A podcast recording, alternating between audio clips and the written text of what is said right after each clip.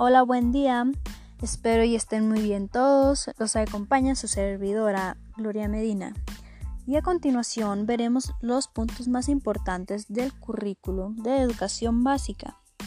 Los invito a toda la comunidad en general y sobre todo a los interesados en la educación que nos acompañen para que conozcan un poco más sobre el tema.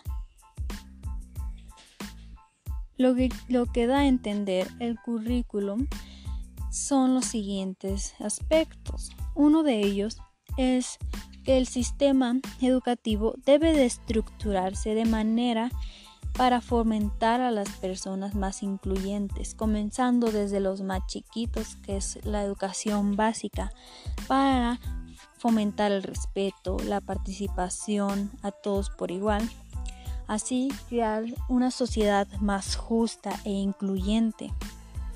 Otro punto sería el bienestar del estudiante. Este es un factor clave para el logro de los aprendizajes, ya que si tú estás bien en aspectos cognitivos, emocionales y sociales, será un aprendizaje significativo. Debe de estar bien con su persona y con los demás. El logro de aprendizaje es clave, posibilita que la persona desarrolle un proyecto de vida y así disminuye el riesgo de que sea excluida socialmente.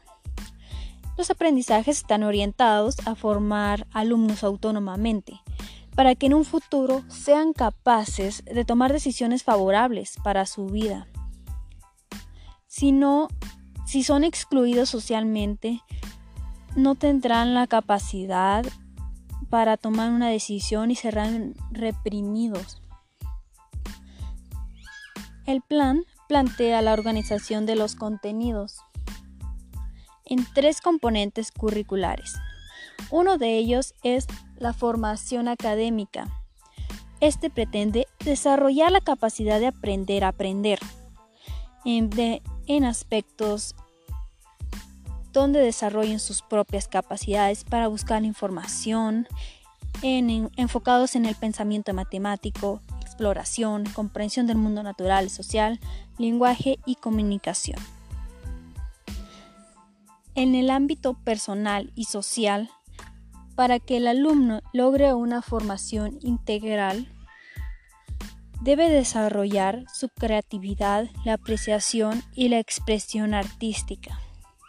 En la autonomía curricular busca atender las necesidades educativas específicas de cada educando. La escuela se debe de adecuar a los alumnos, no los alumnos a la escuela. Otro punto serían los aprendizajes clave. En términos de dominio de un conocimiento se concretan en aprendizajes esperados. Esto, los aprendizajes esperados definen lo que busca que logren los estudiantes. Busca los conocimientos, las habilidades, las actitudes y los valores que deben alcanzarse. En el campo de la investigación sobre el aprendizaje, este menciona que se debe lograr cuando el aprendiz es capaz de utilizar lo aprendido en otros contextos. Si tú aprendiste algo verdaderamente, entonces serás capaz de implementarlo en la vida real, de adaptarlo a cualquier circunstancia, perdón, porque lo aprendiste de manera significativa. También marcan los principios pedagógicos. Estos se deben de cumplir en el proceso educativo. Menciona que un docente debe de poner al estudiante en el centro ya que es a él al que se le van a transmitir los conocimientos. Se deben de considerar sus conocimientos previos, qué es lo que sabe antes de una clase, para tener un punto de partida y conocer lo que ya sabe, cuáles son sus intereses, ofrecerles como docente acompañamiento para guiarlos en su aprendizaje y moldearlos.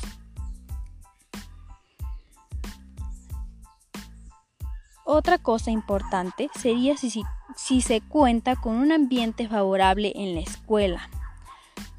Tendrá un mejor rendimiento.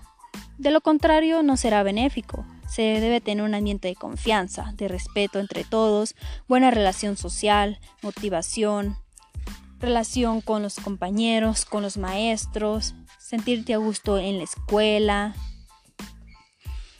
Los procesos de planeación y evaluación son aspectos centrales de la pedagogía porque cumplen una función vital en el logro de las intenciones educativas.